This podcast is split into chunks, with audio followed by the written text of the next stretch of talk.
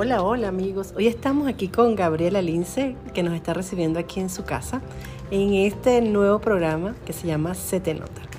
Gabriela, Gaby, como le decimos, tiene una historia de vida muy bonita. Gaby, ¿dónde naciste? ¿Qué? ¿Dónde naciste?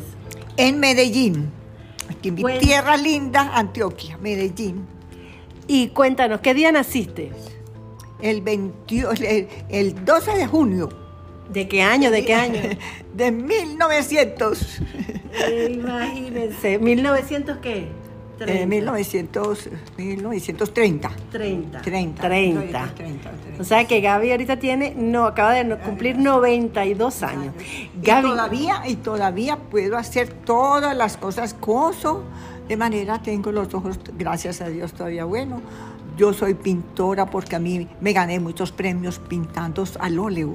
Entonces eh, tengo mi casa con cuadros y vendí muchos cuadros muy lindos para ayudar a llevar- ayudar a la casa. Mi papá Sí. estaba, estaba enfermoso, y entonces to- le parecía a mi papá los cuadros más lindos del mundo. Ahí lo vas a vender, me decía él. Tan lindos, y papá, yo tengo que venderlos. Ya, tan lindo, nos apoyaba en todo mi papá, que era lo más hermoso. Qué mi, pa- bien. y mi mamá. es que si ven donde estoy, estoy en su casa y su casa todos los cuadros son pintados por Gaby. Todas dicen Gabriela Lince. ¿Cuál fue el cuadro que te costó más hacer? Él me contó ver hacer eh, los animales, unos animales, porque era, era un lago hermoso con unos gansos o unos patos. Y había un árbol hermoso con los animales, muchos habían, habían encaramados y otros en el lago. Eso es lo que más costó, me costó más, más duro. O ponerle la- el, el pico y, y- y la cabeza al animal, como las plumas, entonces me costó muy duro, pero ese fue lo más hermoso, ese lo vendí. Lo ese sí lo vendiste. vendí, porque claro, la gente apenas vio eso tan lindo que era esa- esa- esa- ese lago con esos animales hermosos. Nelly me lo ayudaba a vender todo. Sí. Entonces yo todo era feliz porque yo, yo vendí muchos cuadros, estuve en exposiciones también. Claro. Conocí a este gran pintor colombiano, el que este- lo feste- le festejamos 90 años de... de- Botero. Botero, Botero. ¿Conociste a Botero? Claro, Wow. conocí a Botero, nosotros lo conocimos a él, a. Botero. Porque la profesora mía era muy amiga de, de ellos, Sí. de él. Eran ¿Cómo se llamaba Oriente, tu profesora? Del Oriente todas. Era, era la, la- la profesora, se llamaba, eh, que estuvo en Envigado, ella, ella estuvo mucho tiempo viviendo en Envigado también. Eh, ¿Cómo que se llama? Acuerdo cómo es que se llama. Era lo más hermoso del mundo entero, ya viejita, ya estaba vieja la señora. Sí. Este, pero nos, nos ayudó tanto y nos, nos daba ánimos para seguir adelante. ¿Cómo era que se llama? Ya por ahí la tengo retratada también. Sí. Esa- Ay, pues sería rico ver todo eso. Y cuéntanos tus recuerdos de juventud, cuando el tranvía, porque estaba el tranvía en esa época. La no, la juventud de nosotros era muy linda. A ver, María, la juventud de nosotros era hermosa, porque todo, todo era con, con- con, eh, eh, sobre todo, pues muy cuidadas, porque no nos dejaban salir tampoco a todas las cosas que, que habían bailes y cosas, no. Entonces, pero, pero teníamos amistades muy lindas. Y Claro. salíamos a paseo también mucho. Sí. Íbamos, íbamos, íbamos a, a Barranquilla, allá vivía el hermano, el, el abuelo de, de Rafael. Ajá. Entonces allá, allá nos íbamos nosotros. Sí. Sí. Nos íbamos para Cali también, porque allá vivían las, las hermanas de la Merced, que todavía, todavía nosotros íbamos a la Merced como yendo nosotros a, a- era una casa grande llena de hermanitas y nos adoraban, porque en mi casa las recibíamos también. Wow. Entonces, entonces allá nos recibían. Qué Eso es lo bien. más lindo del mundo. Qué bien. Eh, Cali la, la conocimos al derecho y al revés, como decía en el cuento, en esa época. Pues Claro. ahora está muy linda. Ahora me dice eh, Gladys que estuvo allá la semana pasada, estuvo allá, que es tan lindo Cali también. Cali, Cali está Sí, muy lindo. está muy lindo. ¿Cuál es la ciudad que más te gustó de todas las que viajaste? ¿Cuál es la que te pareció más bonita? Bucaramanga. Bucaramanga, sí. Bucaramanga me pareció muy linda, como, como la gente tan amable. Toda la gente, Dicen cosas muy lindas. sí, parques, nosotras sí. allá teníamos amigos también. A mí me pareció muy lindo Bucaramanga Sí. también. Y, y de todo, Cúcuta también, claro, Cúcuta me parece. Sofía me llama mucho de Cúcuta. Sí. Ella es una gran, ella es una profesora, ella es de todo allá en Cúcuta. Y entonces eh, allá la quieren mucho también. Me dice, Gaby, estoy en tal parte, tal cosa. Me llamó hace como 15 días. Y yo, ay, de ese gusto sí, que ese son lindo allá en Cúcuta. Claro. Y conocí a Venezuela, me pareció hermoso, eh, en- entrando uno por, por, por Barranquilla para Venezuela. ¿Cómo se llama? Barquisimeto, Eh, no, no. Táchira, por San Cristóbal. Sí, Por San Cristóbal. Sí, sí, por San Cristóbal. Sí. Por todo eso. Entonces nosotros íbamos, íbamos con el, con figura de que íbamos con dos coroneles y con un capitán del ejército. Entonces los carros de ellos eran pues con nosotros montadas en esas, y todos nos saludaban. Esto era, los llegamos allá y todos los de Venezuela eran contentos con ellos. Entonces éramos felices. Yo pasé muy bueno, pasé muy bueno. Qué rico. Ella sí, pasé delicioso también y ya después ya fuimos del todo, donde la casa de Gloria, que estuvimos allá también en allá- Maracay. Maracay, a Maracay, estuvo Maruja y Nelly, Sí. porque los, eh, el papá de, de- de Gloria y la mamá estuvieron en mi casa también como un mes o dos meses, estuvieron en mi casa. Y entonces nosotros, entonces Maruja y Nelly se iban para allá también otro mes. Así, que pasábamos tan bueno. Pasaba pero muy rico. que esas familias tan lindas de abogados. Claro. Y cuéntanos eso, cuéntanos de tu familia. ¿Cómo era tu familia? Que Gaby tiene una familia muy linda, ya es la única, ya todas se despidieron, todas se mudaron al cielo, pero ella queda aquí y tuvo una familia muy linda. Cuéntanos de tu papá, de tu mamá, de tus hermanas, cuéntanos de todo. Samala, mi papá, mi papá y mi abuela Solina vivían en donde, donde es el, el Astor. Esa era la casa de ellos en Junín. Muy grande, muy grande era. Nosotros, mi papá nos llevaba de chiquiticas allá, no me acuerdo tanto. Entonces, era, era, vendieron ya esa casa y ya, ya, ya, ya todos se casaron, los, los, los tíos, todos. Bueno, y nosotros vivíamos muy sabroso en una, en una casa grande, como es una finca, llena de, llena de frutas, eh, con animalitos, al pie de la clínica El Rosario, al pie de las hermanas de la presentación, que son, que son, son no, do- hay dos, dos conventos llenos de hermanas. Ellas se mantenían en mi casa porque en mi casa había mucha cosa que ellas iban a, a- a- a- cantábamos en la arboleda, hacíamos todo, Maruja y Nelly les ayudaba, les enseñaba a cocinar, ellas le enseñaban a Maruja, de manera pues que, que pasábamos delicioso. Sí. era esa, esa sí. Y también esa que, que ahora que la, que la consagraron también. La madre Laura. la madre- no, la de ahora. Ah, Berenice. Berenice, nosotros la conocimos, Berenice. ¿Verdad? Y conocida, Berenice, claro. claro. Y, nos, y nos poníamos a rezar por la noche en, en esa calle de mi casa, que tú conoces a donde queda mi casa. Sí, esa sí. calle ha estado en la clínica El Rosario. Entonces nosotros con ella íbamos rezando el Rosario. ¿Verdad? decía- yo conocí muchas santas, conocí a, a la Madre Laura. A la madre Laura. Laura, pero nos sentábamos al pie de ella y nos acariciaba, nos acariciaba, nos hacía el pelito así, y na- lo más lindo del mundo entero, de manera que yo estoy santica desde ya. Ella está santa y es de verdad. grandes santas de Colombia. Que es una santa. Sí. Gaby, pero cuéntanos, cuéntame la historia de tu papá. ¿Cómo era que se llamaba tu papá? ¿Cuántos nombres era que tenía tu papá? Muchísimos. Francisco Antonio Diego Martín Ramón de Jesús. Tantos nombres. Francisco Antonio Diego Martín Ramón de Jesús. Lince Santa María. Wow, imagínate. Y ustedes tienen que ver con los con los era- lince. era, eh, mi tío Carlos eran, era, eran tres hombres, Carlos, mi papá y Manuel. Manuel fue el primero que era un, era un ingeniero y el primero que hizo la, la cosa del ferrocarril de Antioquia, que el, Wow. tras, el que trazó la, la, la, la, la- ¿cómo es que se llama? La- los rieles del Los rieles. Es, él, Mm. eso fue. Mm, Y se fue para Estados Unidos Sí.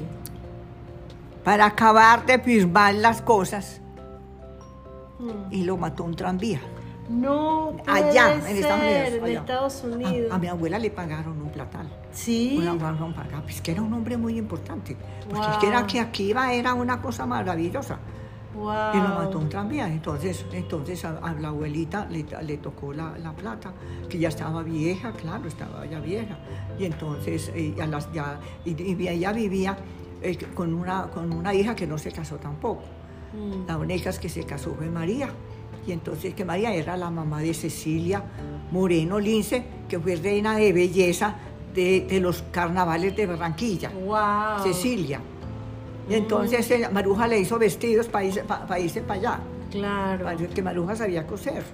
Ujú. Entonces, así, nosotros teníamos mucha familia aquí también. En Mitalince, que fue la última que se me murió, mi primita que se murió hace como un mes y medio que te conté. meses, sí, ajá. más o menos. Esa fue la, la, la que tenía, la, la única prima que estaba viva. Ajá. Eh, sí, porque ya todos los muchachos se han muerto, la mayoría. De manera que, que Rafael Lince era hermano de mi papá también. Y también era, era, y Gabriela Villa era la esposa de él. Gabriela Villa, de esos villas que eran muy, muy inventados aquí porque tenía- tenían mucho ganado y mucha, mucha cosa en fincas y todo eso. Entonces era, era, era muy querido, con, mi papá lo adoraba a ese, a ese hermano también. Y así, las, las- y también mi mamá, mi mamá era de Jericó. De Jericó, por, acá, mamá. que por allá que te encontré. Ajá. Y entonces, porque allá era el capataz de las fincas, era el dueño de mi papá. Era el dueño, él, el- era el dueño que era el abuelo mío. Ajá. Entonces allá tenían, ellos tenían, tenían cosas de, de- de- de oro. Minas, minas de oro, minas de oro. Minas de oro. Y entonces a él, a él, en esa época que estaba la violencia tan horrible, tuvo que dejar todo esto para poder, para poder que no, no lo mataran. Mm. Entonces él se, se vino y se vino para, para, para un pueblo, para un pueblo, y entonces allá nosotros, nosotros nos llevaron allá, yo me acuerdo que nos llevaron allá, que era una finca que tenía él tan linda, y nos llevaron allá, nos estuvimos allá como dos o tres días, porque para uno ir, eso, eso era en carretera, Mm. eso era horrible, a caballo y de todo. Entonces, para podernos, ya quedarnos allá unos días, descansando, mientras volvíamos otra vez. Claro. Sí. Pero antes, imagínate, si ahorita son cuatro horas a Jericó en carro, ¿cuántas horas eran en caballo? Era- eran días, días. Días hasta Eran Jericó. días, eso era horrible. Mm. Pero, pero lo te- tenían esos refugios que decían como, como esas en casitas del campesino que llegaba uno y ahí tenía la dormida y tenía la comida. ¿Cómo se llama eso? No Eh, sé. Eso cosa que, que, que así, eso, ¿cómo es que se llama eso? Como, Como los hotel- hotelitos, como esos Hotelitos, hotelitos, sí, ajá. lo más lindo. Entonces uno llegaba y llegaba y entonces no era tan grande el cansancio, porque Claro. llegaba a una parte de esas y volvió otra vez al otro día ya desayunado, que le daban a uno la comidita y volvía y seguía. Mm. Eso era muy Pero bueno. ibas caminando o te llevaban con esa, con Eh, esa caminando, silla. caminando, y a caballo, y a, Y a caballo, caballo. a caballo también, a caballo así. Mm. Y tenían una, mi, mi tía, mi tía murió en mi casa. Mi tía ya después vendieron esa finca. El marido se fue a vivir a Puerto Berrío y compró co- como dos o tres fincas allá, en Puerto Berrío. Entonces, después cuando la violencia, todo eso, él se tuvo que venir de allá. Mm. Y entonces vendieron una o que otra cosa de esas y ya, y ya eso se acabó, la, la plata se les acabó. Y en fin, en todo caso, pues mi tía murió en mi casa, se llama Nemesia. Acabas de ajustar. A mí, como era la niña de la casa, me iban a poner Nemesia. Nemesia, menos mal, entonces, porque entonces Nemesia no Eduardo, que era el mayor, mi hermano Eduardo, Ajá. dijo, si me la ponen Nemesia, me voy de aquí, le dijo a mi mamá. Sí. Entonces, entonces no pudieron, por eso no me pusieron Nemesia. Y entonces háblanos de tus hermanas, de tus hermanas. Ya sabemos de tu papá. Ah, bueno, tu papá era ingeniero, ¿no? Mi papá era ingeniero. Ingeniero y él le hizo esas grandes eh, eh, fincas que habían en el poblado, él las hizo él, mi papá. ¿Verdad? Y tenía también mucha, sí, él, él trabajaba con, tenían una oficina muy grande aquí. Mm. ¿Los qué? No me acuerdo cómo es que se llama eso, tenía eso, la oficina con todos los, con otros dos o tres eh, ingenieros. Y entonces pues él hacía muchas cosas. Eh, los padres lo querían mucho. También los padres estos, los padres jesuitas, eh, él, él- él les hizo donde juegan todos allá, ¿cómo se llama eso? Por Buenos Aires, por allá que tienen los, los jesuitas una cosa de fútbol y de todo, esto Ah, una no cosa allá. Mi papá les hizo allá como un hotel, una cosa grande para ellos, allá a los jesuitas. Y entonces, sí, eso, eso, eso y todavía como que está. Y te- porque era una cancha grandísima y entonces para que pudieran cuidar a los muchachos, como un hotelucho, un atol, un hotel grande, para que pudieran allá dormir y, y jugar, porque Claro. habían campeonatos de, de muchachos y había muchas cosas en esa Pero no es en el sufragio, no. No, el sufragio es aquí, no, no, Ah. este es es por allá. Este es en Buenos Aires allá, pero yo no, ¿cómo es que se llama eso? No me acuerdo. Mm. toca sobesa, pero mi papá fue mucho lo que, lo que cosa piró, y Ave María. Y cuéntanos de tus hermanas, tu hermana O sea, mayor, la mayor, ¿cuál teníamos-? El, el primer odontólogo que hubo aquí era el, el primo hermano de mi papá. Que él, nos arreglaba los dientecitos, ya estaba viejito, estaba viejo, y nos arreglaba los dientecitos. ¿Cómo es Ramón? Se llamaba Ramón. Ramón, Ramón Santa María. Era primo hermano de mi papá, que era el, el decano de la Universidad de Antioquia. De el que lo llevaba todo eso. En Era, el- el- era el, el- el presidente de todas esas cosas. Claro. Y era, y era, era un viejo, un viejo pero queridísimo, el Mm. viejito ese, y nos adoraba. Y nosotros estábamos felices cuando íbamos allá porque nos, en la silla que le, le ponían, sí, principio a ser así, nosotros nos íbamos subiendo, pero a punta de, de- de- de los pies. De los pies, claro.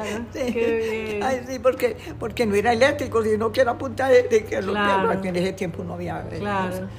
En Ay, ese tiempo no había, no había las cosas modernas que hay ahora, por lo menos el teléfono. Por lo menos si querías saber de alguien tenías que escribir una carta, ¿cierto? Sí, o, qué, o un telegrama, cómo hacían. Pa- Eh, para... Para hacer telegrama, eso se demora, para un telegrama demora tiempos. Siguiente, pasar por, por, por, por todas las montañas y por todo, pues, poderlo traer, porque es que eso a caballo lo traían. Claro. Entonces, digo usted, ¿cómo sería por Dios? Si se murió una persona de, de lejos y tenían que venir aquí a decir se murió, pues a- yo creo que ya había resucitado. Ya lo habían enterrado y no sabían dónde No estaba. sabían dónde estaba. Y, y, y también el tema, por lo menos yo digo, la peluquería, las La cosas peluquería, En así. ese tiempo habían peluqueros, habían peluqueros, claro. Sí. Ave María, sí. Había peluqueros y todo el mundo se veía los eh, muchos con el pelo largo. Y te acuerdas que se, se, se dejaban la, la barba, la barba hasta por aquí, Mm. eh, larga, así larga. Así, apenas se, se hacían por aquí por los ojos, pero todo esto era una barba larga. Mi Una papá, era barba como- larga. mi papá tenía una barba linda. ¿Tu papá? Hermosa, sí, una barba muy linda. Al último ya le, le quitaron todo eso, pero, pero él le tiene una barba hermosa. ¿Cómo era tu papá? Que físicamente era alto, bajo. Alto, delgadito, de ojos claros, de ojos, Sí. unos ojos, unos ojos claros. Los linces han tenido, eh, los, los tíos tenían los ojos más bien claros, sí, claros más bien. Zarco, como alto, dicen aquí. alto, Alto. alto, blanco, delgadito. Delgadito. era hermoso, mi papá era lindo. Sí. Ay, sí, era- Y pelo era- blanco a lo era último, una sonrisa- Una sonrisa tan linda que todo el mundo lo, lo, lo apreciaba. Lo quería. Porque la- una sonrisa linda tenía mi papá. Ay, sí, eso- y le encantaba todo lo que era la música y todas las cosas, era feliz, mi papá era feliz.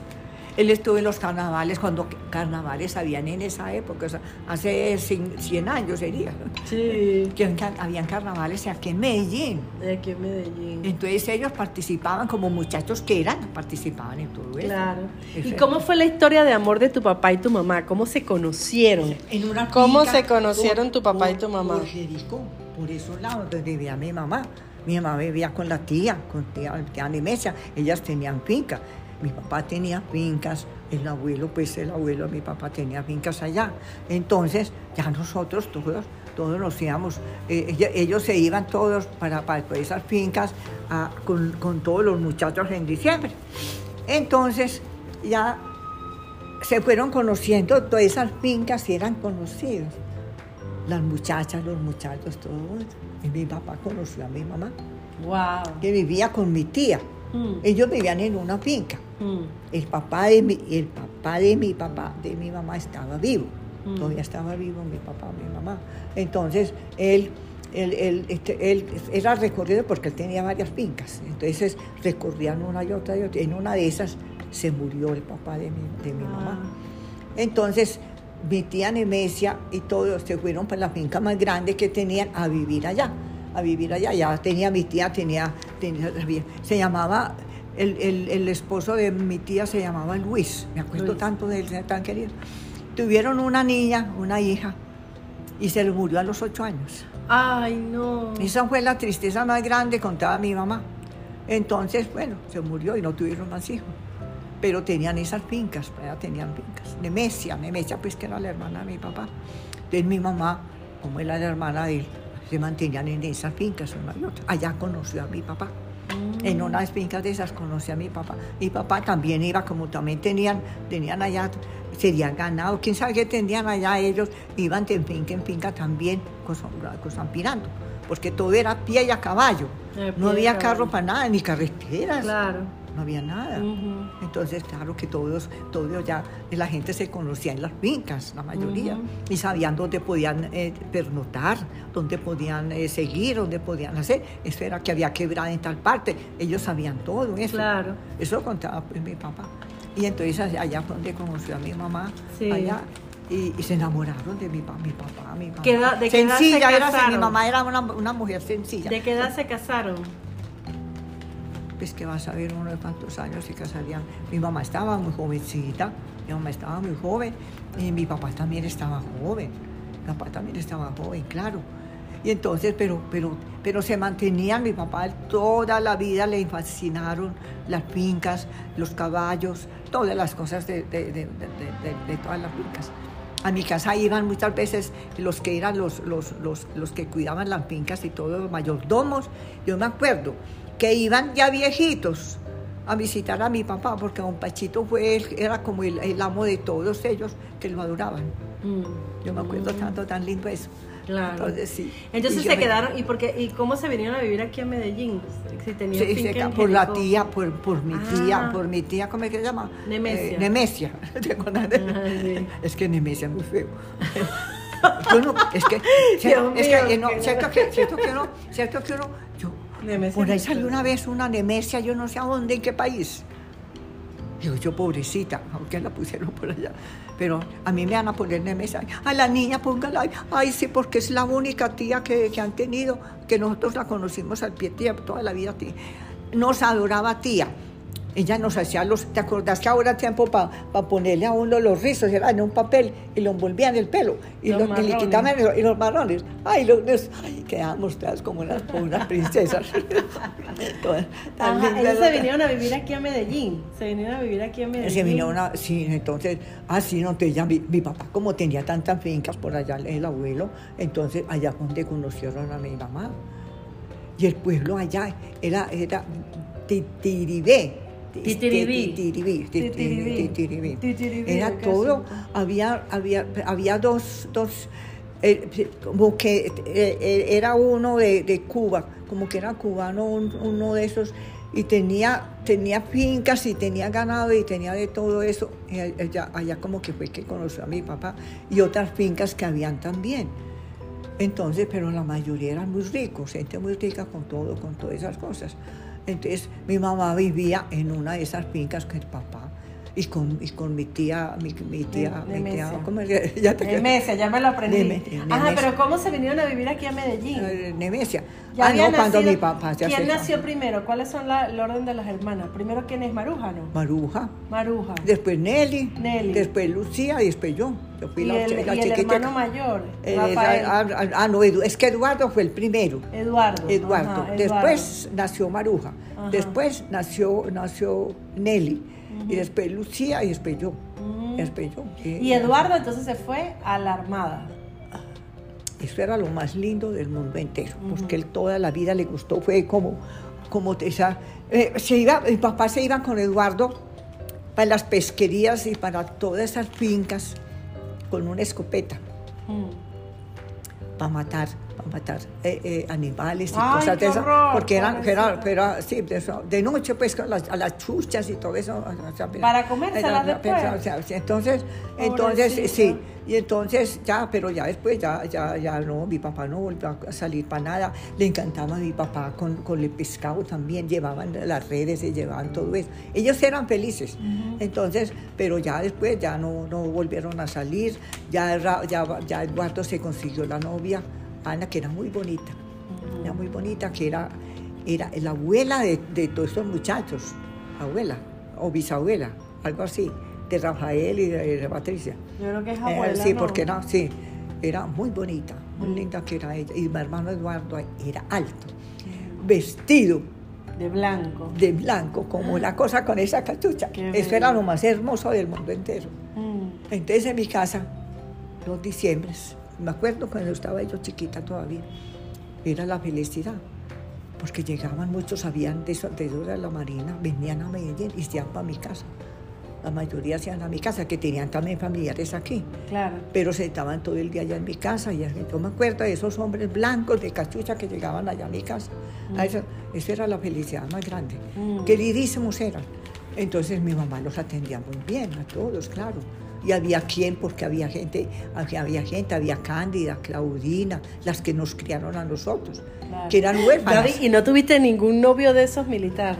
Mi- militares. Tú, un novio Eh, de nosotros, esos. sí, yo tuve, sí, yo tuve varios, varios, varios, o sea, me, ¿cuál era el que me llama de, me llamó de, de, de- de Alemania, no hace mucho, de Alemania, de Alemania. Ahorita te llamó el año pasado, el año pasado, queridísimo, que- sí eran muy, muy amigos, muy amigos de, esas, de esa gente querida, que era, que era ¿Cómo se llamaba ese novio? ¿Cómo se llamaba? Jaime, Jaime. Jaime llama. ¿Jaime qué? Jaime era, ¿cómo era? Jaime como Urre- Urrego, Urrego, algo así era, Ur- Urrego, Urrego, algo así era. Urrego. Y vive en Alemania. Eh, Un saludo para Jaime, que estás en Alemania. Alemania. Gaby nos está sí, contando aquí tu historia. De allá me llaman, hace poquito me llamó una muchacha que Nelly y Maruja les ayudaron.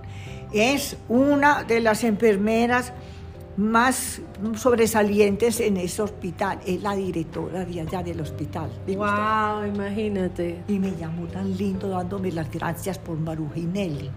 Qué bonito. Y entonces, vamos a, pero vamos a hablar ahorita de Eduardo y después hablamos de Maruja y después de Nelly para que las podamos tener, para que la conozcan, porque de verdad que tienen una, es una familia muy bonita. Sobre todo, sobre todo cómo se hizo uno aquí, que muchas veces dice uno, ¿usted de dónde viene? Usted ya ve, yo, yo soy de puro Medellín. De puro De puro Medellín. Es verdad. Entonces tu hermano Y mi Eduardo, papá, y mi papá nació en, aquí en Junín, en puro Junín, donde es el Astor, era la casa de mamá Solina, así se llamaba mi abuela. Y Carlos Lince, que era, Carlos Lince era de Río Negro, de Río Negro. tenía unas fincas, era el abuelo mío. Entonces, era, era, hay, hay todavía, el Astor está todavía ahí. Todavía. Era, y el otro se llama allá, y era un patio lleno de papayas. De. Había un durazno. Mm. Yo no sé si todavía lo tienen ahí. No, no, ya no. Ahí no hay nada todavía. Ya no hay. No, pero o sea, hay está el. Astor, pero ya, pero no, bueno, no, patio. no.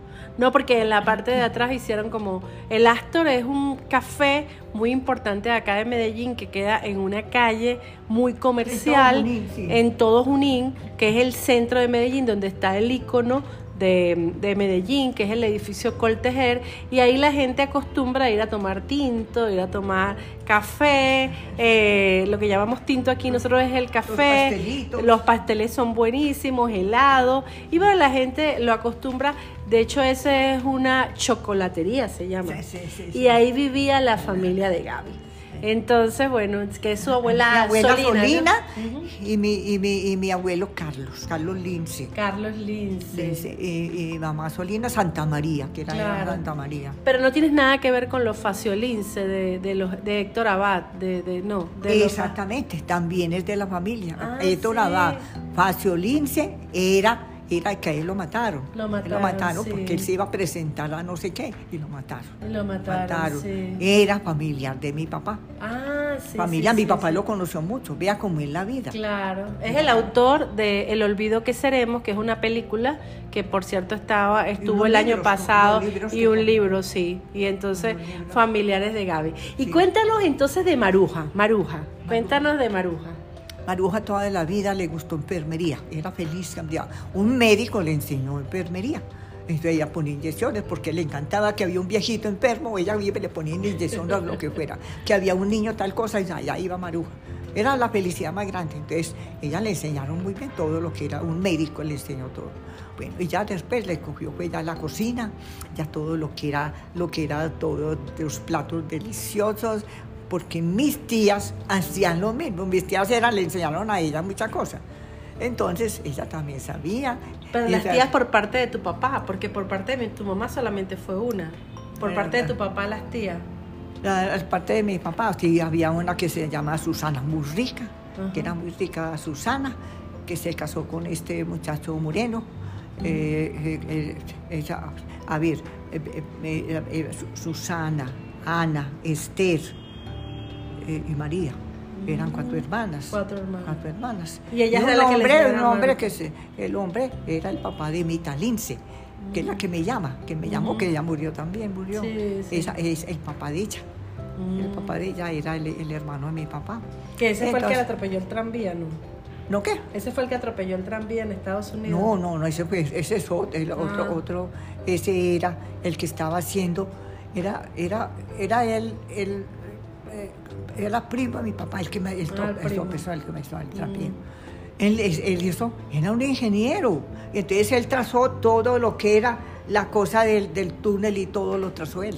Claro. Y lo mató un tranvía en Estados Unidos. tranvía, sí. Tan raro eso. Pero- claro. pero- pero- Entonces síguenos contando de Maruja. Maruja. Maruja, entonces tus tías le enseñaron muchas cosas. Le enseñaron Muchas a cosas. colocar Desde toda la vida era maruja la, la cocina, todo lo que era, lo que era la- la- las cosas lindas. Ella veía una cosa a ver cómo se hizo, a ver si es capaz de hacerlo. Ella- todo, todo, las cosas más lindas que había ella.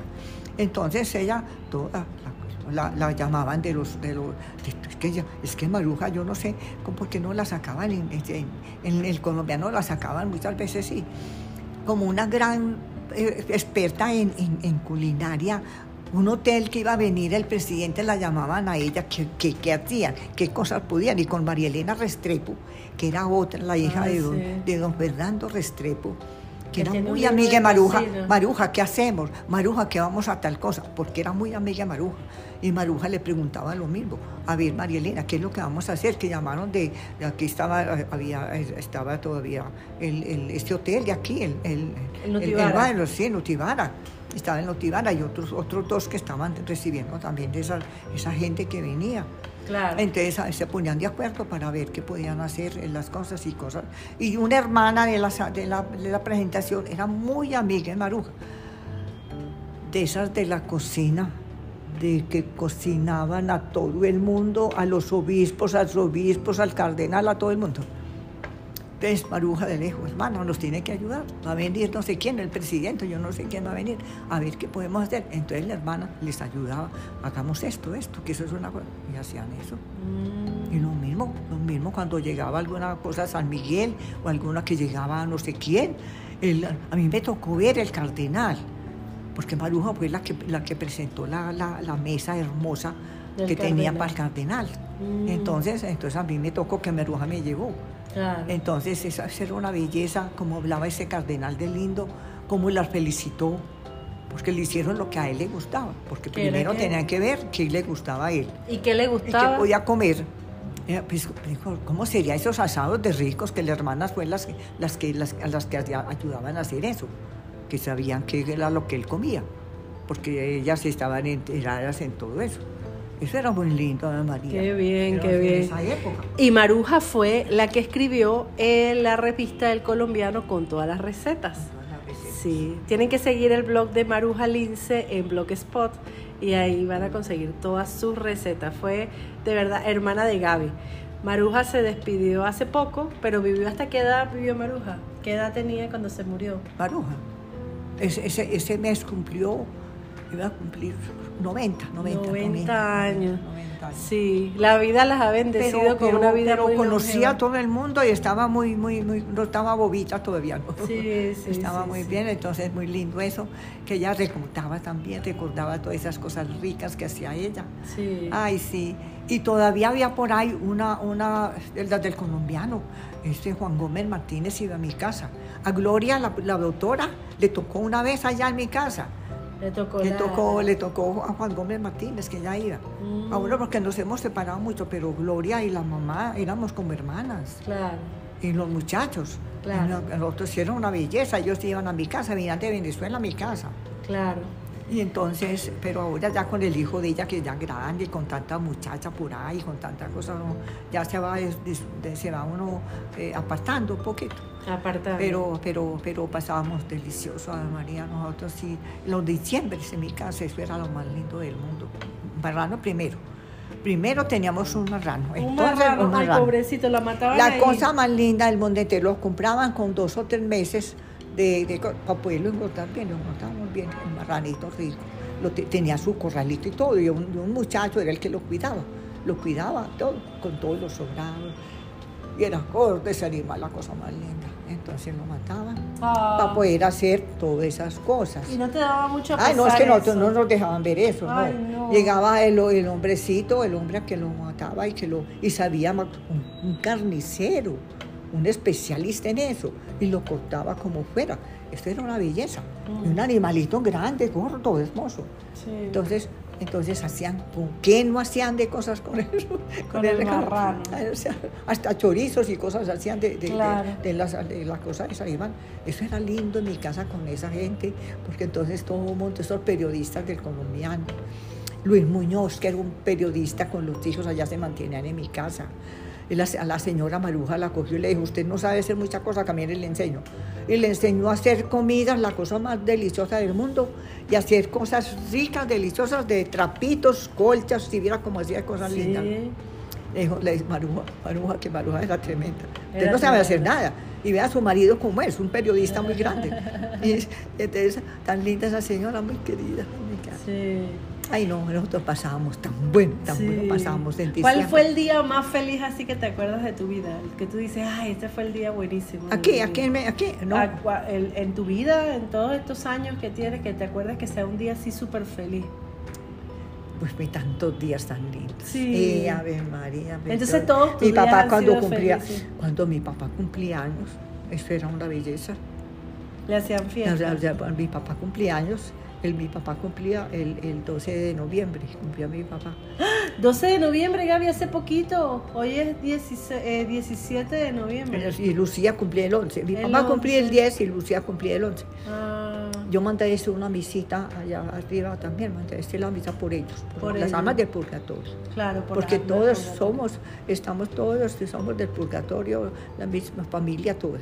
Entonces, entonces digo yo pues que estar allá todos, porque mi Dios es muy grande. En todo caso, pues, y entonces ya éramos felices nosotros. Qué día más lindo a mí, no, no. Todos los días eran Todos los días. Todos los días. Gaby, pero has días. tenido una vida feliz, ¿verdad?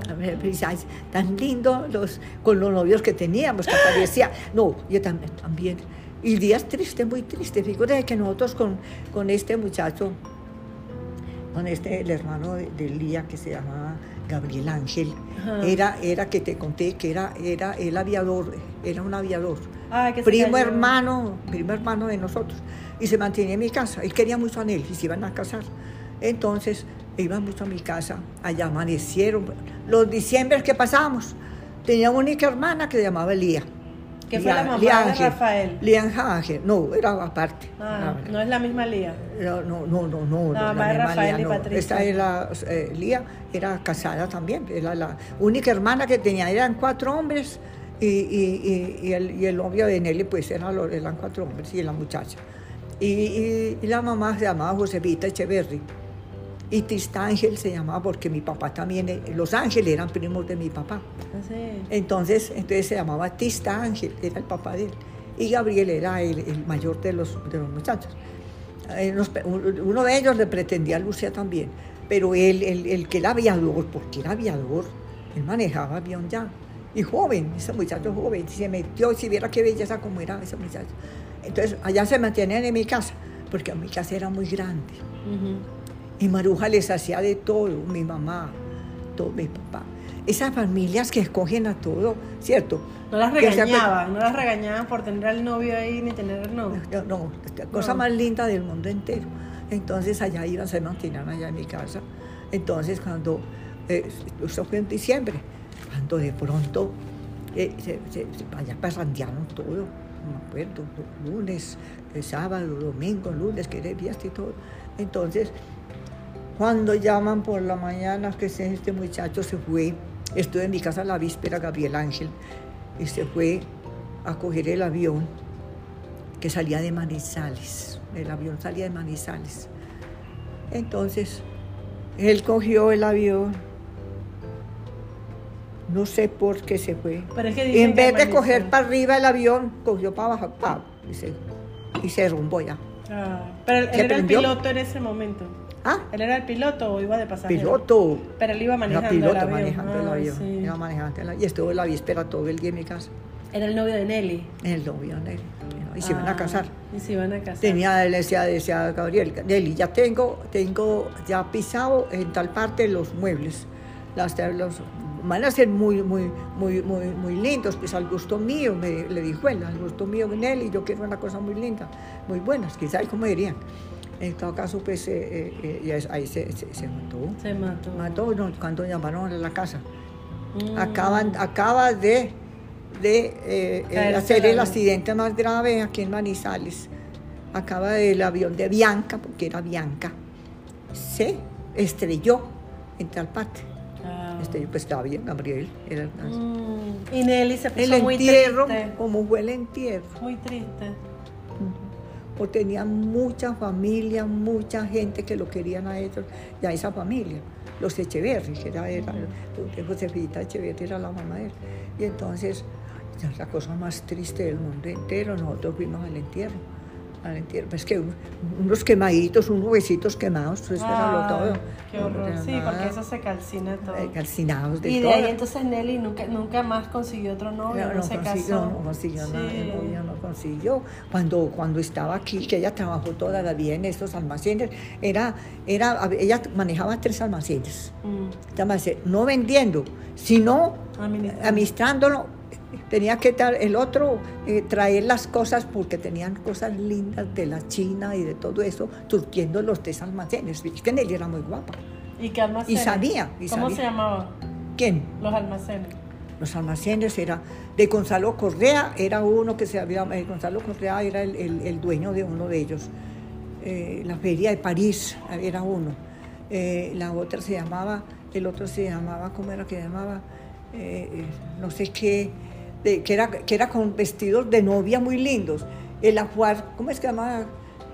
como una cosa así muy linda de, de, de, de, de ajuar, de, de matrimonio, yo no sé cómo era, así, lindo era, era, era ese almacén hermoso. Y nosotros, Lucía y yo, coseamos muy lindo, porque coseamos, coseamos las sábanas y las, y las doblábamos tan lindo con la junta de almohada, porque era para, para, para los matrimonios. Entonces, si viera qué belleza. Entonces, y, con, y cuando era diciembre, teníamos que arreglarnos con moño y todo muy lindo, ya arreglado lindo, arreglado. Entonces ponían ese almacén en Junín todos los arreglos ya listos para que, que contenían tal cosa y tal. cosa. Lindos eran, eran hermosos. Nosotros, nosotros pasamos muy buenos días Claro. y hacíamos muchas cosas. ¿Y Nelly lindas, se, se murió de qué edad, Nelly? Nelly se Nelly, murió de qué edad. Nelly se murió de cuántos años sería. Ella le dio, ella le dio a, Maruja, pues la, la operaron, la operaron de la vesícula, que yo estuve con, con el Pedro Padre Peláez, Pedro Pablo Peláez era el médico, un medicazo de la, de la, de la cosa aquí de Soma.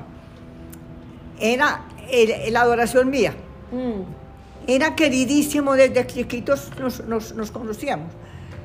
Iba a mi casa como ir cualquiera muchacho a mi casa. Era el medicazo más grande y operó a Maruja de la vesícula.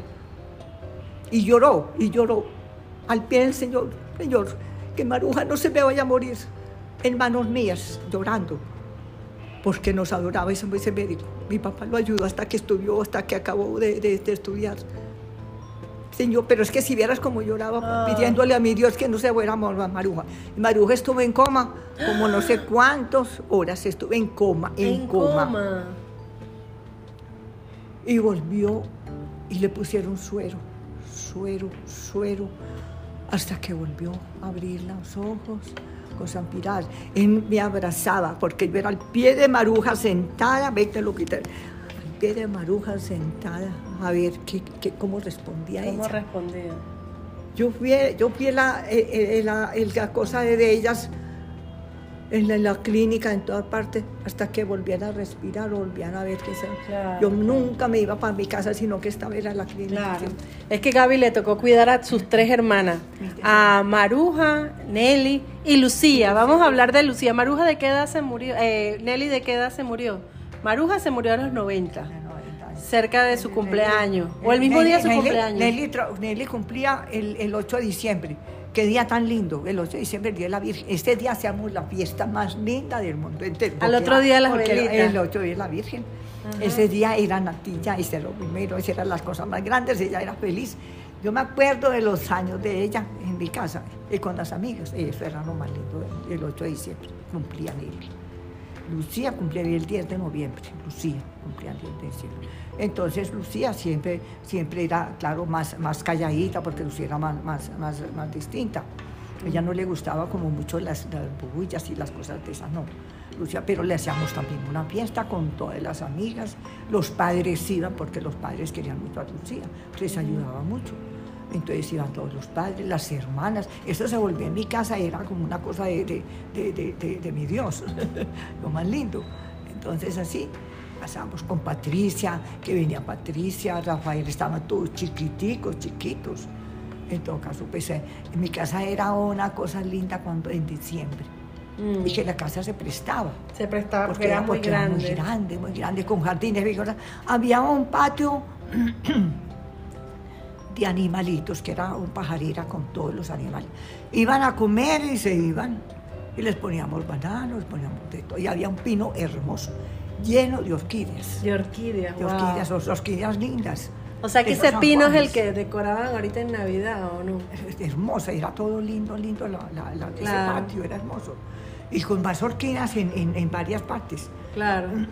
y Para que tengan una idea, eh, Gaby... Teníamos un, un laguito pero era con cemento, el laguito era de cemento, lleno de peces de esos rojos. Ah, de los rojos. De esos rojos. Claro. Y brincaban, todos los veían brincando y brincaban, y brincaban y brincaban. La casa de Gaby es la que queda al lado de la iglesia de San Miguel Arcángel, ¿cierto? San Miguel Arcángel, sí. Al lado hicieron un edificio muy grande que se levanta como de 25 pisos, ¿no? 26 pisos. 26 pisos. Y, ahí, ahí fue donde hicieron la, la en la casa de ella es donde está ese edificio en estos momentos. Así que si usted vive ahí, entonces ya sabe que esa fue la casa de la familia Lince y que bueno, tuvieron muchas cosas, muchos recuerdos ahí.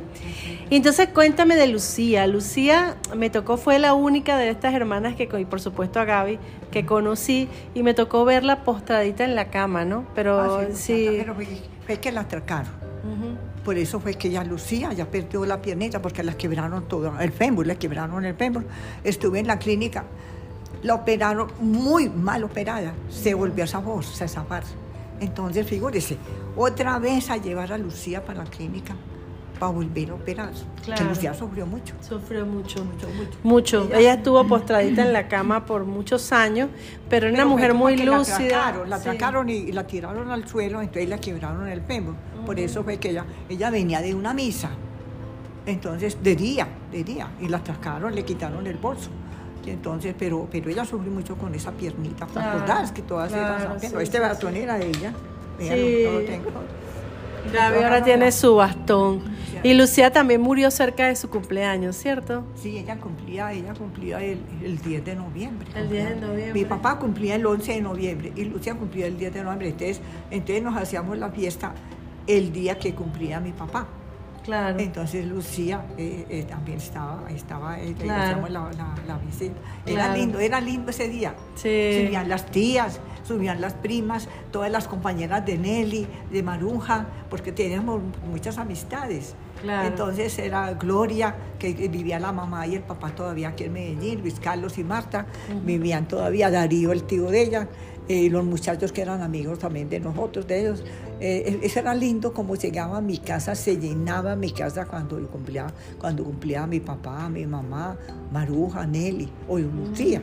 eso era lindo. Qué bien. Gaby, ¿y cuál es la... Mm, eh, cuéntanos de, de todas estas, estos proyectos sociales, eh, del Rin Rin en Renacuajo, el Kinder. hermoso, porque nosotros pertenecíamos a, una, a una, Lucía sobre todo, eh, recogíamos, por ejemplo, en la clínica El Rosario, en la parte de abajo, nos daban un salón muy grande para recoger niños, muchachos así que estaban en la calle, para enseñarles, enseñarles a leer, enseñarles a todo. Y después ya Lucía se fueron allá, allá en la casa también, iban los muchachos allá, allá. Entonces Lucía y en Manrique nos dieron los padres de Manrique le dieron a Lucía, porque Lucía iba a llevar muchas cosas allá a los padres, a los, a los viejitos ancianos allá, que llegaban muchos pobres, muy pobres. Entonces Lucía les iba a llegar, ella se inventaba amigas por todas partes. Entonces iban a mi casa también. dijo Lucía, pues hay que inventar los juegos para los niños. Porque cómo no vamos a, que, ellos les damos premios, pero que hagan alguna cosa. Entonces dijimos, dijo Lucía, inventemos las cosas de rin rin de Nacuajo. Salió esta mañana muy tieso, muy bajo. Los vamos a vestir y de corbata y de todo vestido así como, como decía la cosa. Y el ratón también. Entonces los vestimos a todos de eso. Las cosas más lindas, vestidos a todos felices. Invitaron gente así, montones de, de gente. Esto era en mi casa en el corredor de afuera hacíamos eso, o adentro también había otro corredor, también hacíamos allá la cosa, y uno gentío toda la gente de, del barrio, era feliz porque los, y les damos su, el alguito, lo que sea, y todos disfrazados, la cosa más linda. Y el muchachito se aprendía la lección. La lección. Claro. salió esta mañana muy tierno, de sombrero, cachucha y de corbata, una corbata grande que le largaba así. Lucía los vestía y Maruja, Maruja era la que más tenía la cosa. Entonces los vestían lo más hermoso y todo el mundo feliz porque estaba el muchachito. Decía, ese es mi hijo, decía la mamá no, no puede ser. No, es que los veían tan alegres y tan contentos que decían que no, que no, que, que, no, podían, no podían hacer. Claro. Ay, nos tocó en todo caso, pues felices pasamos nosotros, pasamos una, una Navidad deliciosa cuando estábamos jóvenes, cuando estaba, estaba ayudándole a la gente. Eso sí, mi mamá no podía ver una persona que estaba enferma en, el barrio. Decía, ah, vaya a ver qué se les ocurre, mamita, vaya a ver. O mandaba a la muchacha que estaba en la casa, que podía, que, que, que necesitaban que necesita alcoholcito, tantas cosas que necesita un enfermo. Claro. Entonces decía, vea, mi Dolora, que necesitan tal cosa, que tal cosa. Entonces mi mamá les mandaba todas las cositas. Claro. Tan lindo eso, que era tan lindo.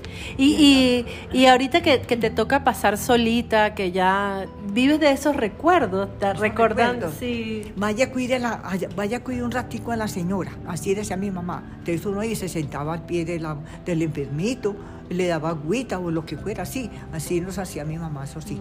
Nos era, o les mandaba la comidita, les mandaba, les mandaba las cositas que comieran ellos.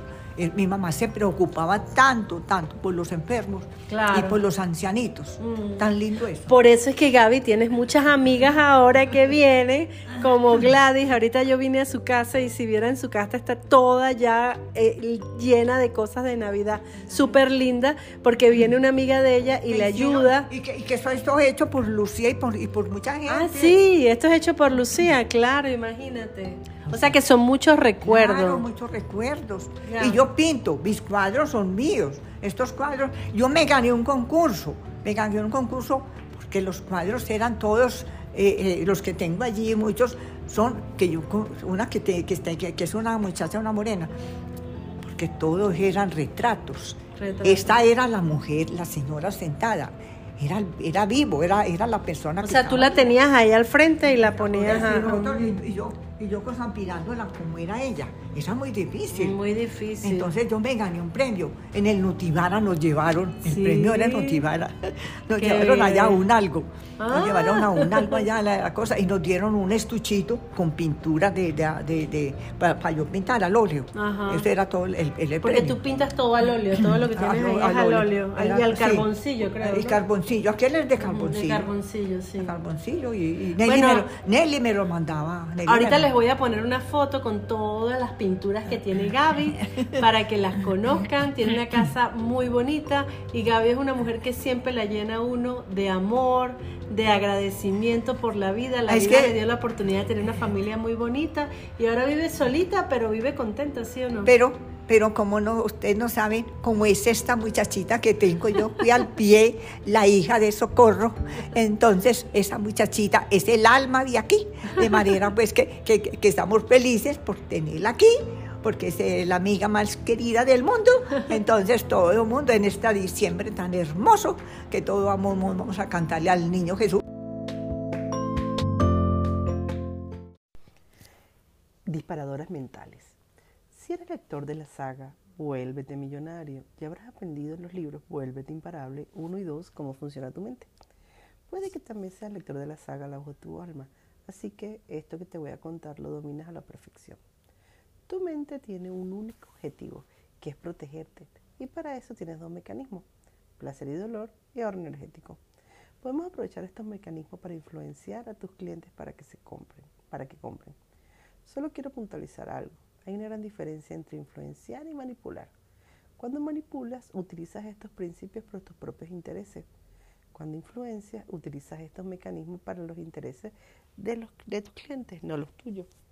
Dicho eso, y asumiendo que tus valores están alineados con un propósito más allá de solo volverte millonario, voy a contarte cuáles son esos disparadores mentales y cómo aprovecharlos a tu favor. Ya que la mente de tus futuros clientes funciona como la tuya, sabemos que ésta busca la supervivencia a partir de evitar el dolor y acercarte al placer, pero también ahorrando energía. Por esta última razón, la mente tiene pequeños fallos que puedes aprovechar. Digamos que en determinadas situaciones no piensas, o mejor dicho, no razona, sino que actúa impulsivamente. Solo tienes que hacer clic en el disparador, disparador y tu mente actuará de una determinada forma. Veamos cuáles son los disparadores mentales que harás que multiplique tus ventas y que cierres de una forma espectacular. Disparador mental 1. Caer bien. Es mucho más fácil generar la confianza, la empatía y la seguridad de obtener este beneficio de un producto o servicio si la persona que te transmite te cae bien. Nos alejamos del, del dolor y nos acercamos al placer. Por tanto, si la persona es de nuestro agrado, tendremos más a comprar. Esto es lo que en coach se llama rapport. Rapport es modelar lo que tienes enfrente, su tono, su timbre de voz, su gesto, su movimiento, sus palabras. Por eso, una parte importante del proceso de venta, cuando el cliente te dice una objeción, es repetir lo que te ha dicho con la excusa de saber si lo han entendido bien. Tendremos a obviar los fallos si la persona que tiene delante es de tu agrado. Es como una madre que tiene un hijo feo, pero lo ve guapo. Por eso es importante parecerse a tu avatar. Si vas a vender a un grupo de empresarios que van con traje, ponte traje. Pero si vas a vender a alguien de la calle y con, ir con traje es un error, provoca rechazo y hace que la gente se ponga a la defensiva. ¿Cómo haces para caer bien a alguien? Fácil, practica la regla, la regla de oro. Sé buena persona, preocúpate por ellos y sé humilde. Di el por qué hace lo que hace, el motivo para ofrecerles eso, que sea sincero, con ánimo de mejorar su vida. Cuéntales tu historia, tu problema y cómo lo solucionaste. La gente empatiza con emoción y tus problemas conectan con la emoción, no los problemas para caer en el victimismo, sino los problemas superados para generar esperanza. A nadie le gusta la gente perfecta. Muestra la vulnerabilidad. Otra forma de caer bien es que si ambos tenés un enemigo común. No tiene por qué ser una persona, puede ser una circunstancia. Eso unifica a tu tribu contra ese enemigo. El mental, evitar dudas. Tenemos que evitar la duda. Si algo no nos da seguridad y certeza, no tomamos acción. Recuerda que la mente busca protegerte y evitará cualquier cosa que te provoque dolor o la pérdida de algo. ¿Cómo se evita la duda? Por ejemplo, teniendo un buen diseño dentro de todo tu marketing. Haz una web de condiciones, una folletos y carteles buenos, haz unas grabaciones de videos buenas en edición y audio, etc. Otra forma es brutalizando la garantía, como ya te expliqué. Otra forma es la prueba y la prueba social. La opción de otros compradores van creando una identidad a la marca que genera seguridad. También puedes poner un teléfono justo en el momento de compra, si es online, o un chat para responder dudas. Muchas webs lo utilizan. Pero si pones el chat, debe haber a alguien allí siempre para contestar inmediatamente. Puedes poner en tu web o en tu marca en un apartado de preguntas frecuentes FAQ. También puedes poner otras personas utilizando el producto y mostrándotelo en foto o video. El disparador mental 3. La zona de confort mental. Pensamos que algo es cierto cuando lo hemos visto una y otra vez. Esto ocurre porque tu mente evita lo desconocido para protegerte, pero cuando tu mente ha recibido, ha percibido algo muchas veces, empieza a verlo como algo familiar y lo acepta sin cuestionártelo. Por eso las marcas publicitarias hacen anuncios en televisores o radio. Nadie tiene, no tienen realmente un ROI, retorno de la inversión inmediato, pero les sirve para que la marca entre en la mente de las personas. Por eso es importante la frecuencia en tus publicaciones si sabes que las personas compran, si realmente es tu público objetivo, cuando lo han visto entre 7 y 14 veces. Por ese motivo funciona también el remarketing. El remarketing o retargeting es cuando te muestran un anuncio a alguien que ya te conoce o ha visto anuncios tuyos. Esto es pasar de público frío a público caliente. Funciona por el disparador de la zona de control mental, de confort mental. El disparador mental, la especificidad, especificidad, la especificidad que vende. Este disparador nos muestra cómo lo genérico no tiene impacto sobre la mente del consumidor, pero en cambio lo específico sí. La información general nos impulsa la acción, sin embargo, cuando utilizan cosas específicas que el cliente potencial puede relacionar con él mismo y su vida, aquello que dispara el deseo y le hace estar hambriento de esto, entonces sí se produce la venta. Mira, M, sí, como ya este producto, o hemos hecho ganar 50 mil euros a este cliente con nuestra asesoría. Disparador mental 5. La paja en el ojo ajeno. Tendremos a ver los errores más en los demás que no lo mismo. Es por eso que nuestra mente busca el fallo para evitar errores y protegernos. Pero vemos antes los errores ajenos porque tenemos perspectiva. Los disparadores mentales funcionan porque afecta directamente el mecanismo de supervivencia de la mente. Jesús decía, ves la paja en el ojo ajeno, pero no ves la viga en el vuestro. Pues bien, si ponemos la, vista, la viga en el vuestro, en el nuestro, nuestro mecanismo mental de supervivencia se activará y nos dará tomar acción para mejorar lo que nos pasa. Seremos más efectivos en nuestro marketing. Ahora, ¿cómo funciona este disparador para que la gente compre tu producto? Mostrándote los errores que están cometiendo los estos productos o incluso el tuyo, si lo que quieres es venderte una extensión del mismo. El disparador mental 6, asociación mental. Esto sucede cuando transferimos a una cualidad de un objeto a una persona u otra. Por ejemplo, cuando una marca patrocina a un deportista, si Nike patrocina a los mejores corredores del mundo, la mente de la gente asocia a este buen corredor a las zapatillas Nike y todos quieren llevarla. Red Bull, con los deportes extremos o la cámara GoPro. Como te hablarás antes, si el diseño de tu web se parece a las web no fiables, entonces se transfiere esa cualidad. Otro ejemplo es cuando pone que ha sido visto en la televisión, radio o prensa o revista estos sí son importantes en la mente de los clientes, entonces se asociarán a este nivel también. El disparador mental 7. Parálisis por análisis. Demasiadas opciones producen inanición. ¿Te has dado cuenta que hoy en día hay más gente perdida de la vida sin saber qué hacer, a qué dedicarse y sin embargo nos encontramos en el periodo de la historia en el que más opciones tenemos para escoger? es porque la mente cuando tiene tanto donde escoger se paraliza. Como la mente nos protege evitando el dolor, el exceso de opciones produce el miedo a equivocarnos al no elegir la opción correcta. Por eso preferimos no escoger por miedo a no hacerlo bien. ¿Cómo se traduce esto en marketing? Elimina el exceso de opciones, máximo dos o tres. En la web normalmente cuando pasas por el embudo de ventas en el upsell o oferta aumentada Normalmente ofrecen pack con descuento donde hay más opciones. Realmente se usan tres opciones, la normal y la básica, y una superior con más artículos a mejor precio. Y una más grande, todavía con un precio exageradamente alto y desproporcionado. La gente suele coger el del medio.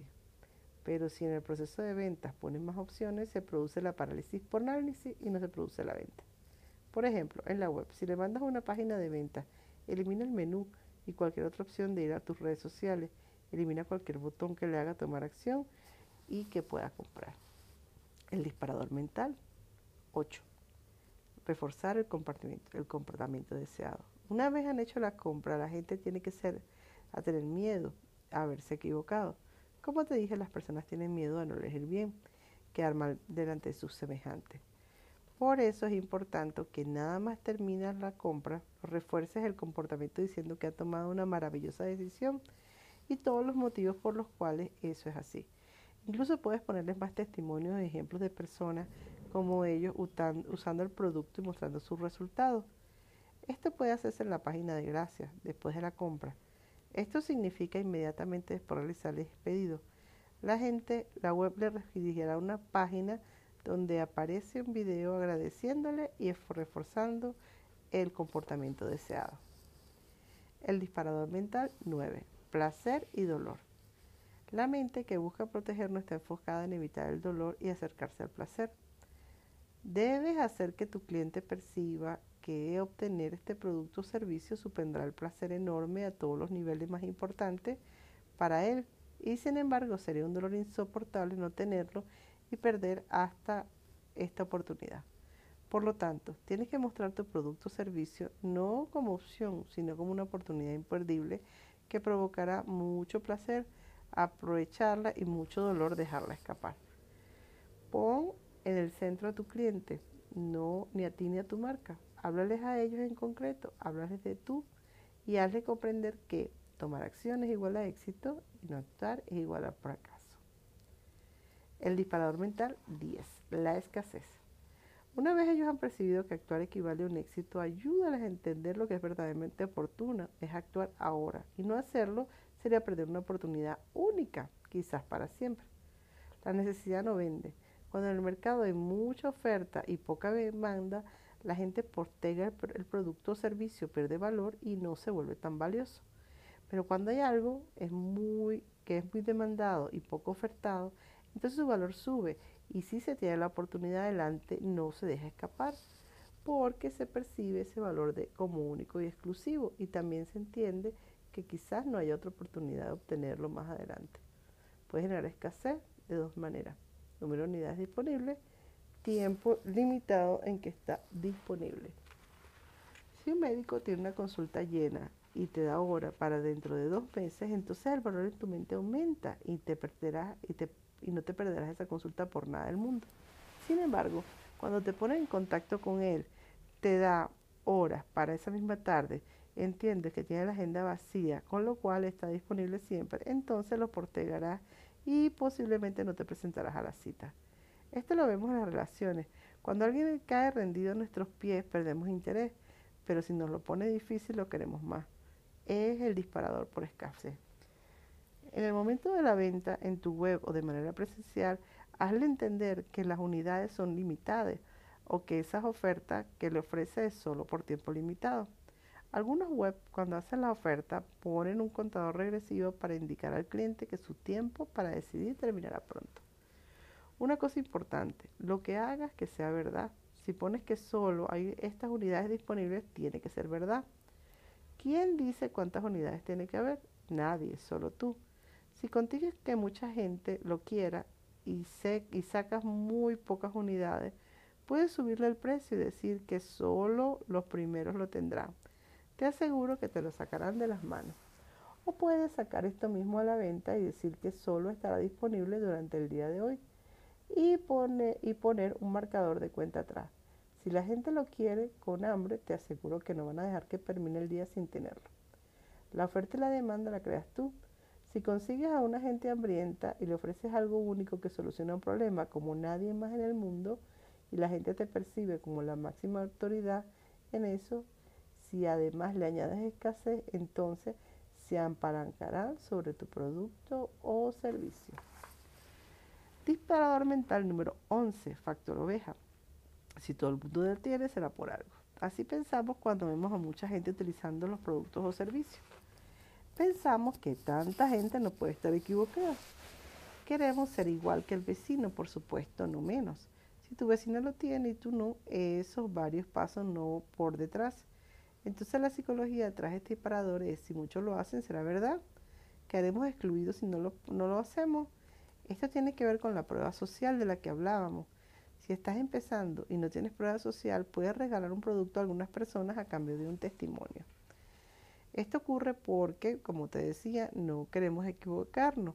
Entonces, cuando vemos a tantos hacer lo mismo, creemos que estamos a salvo.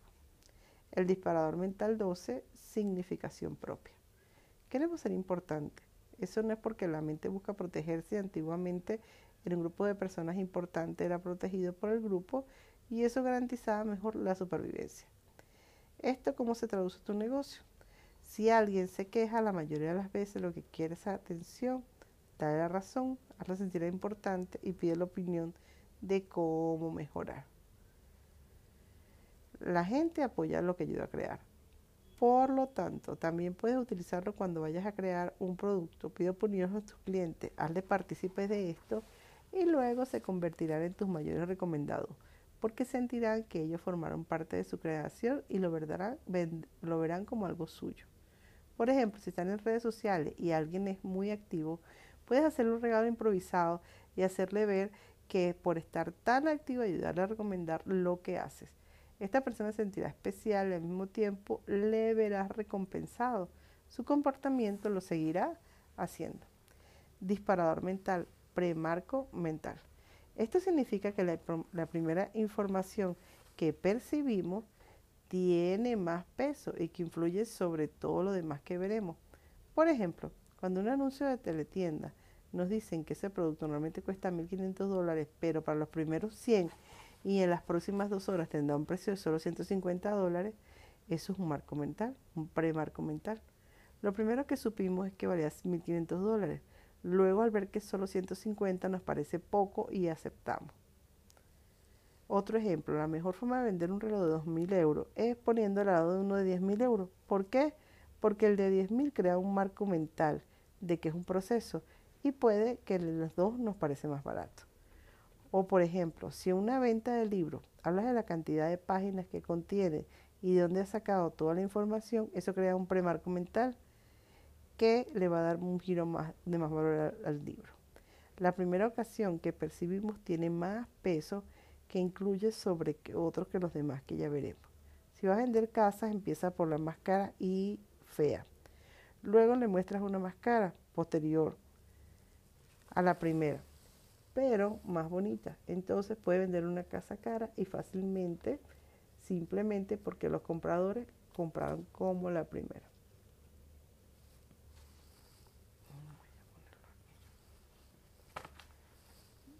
Bueno, de esta manera terminamos los disparadores mentales.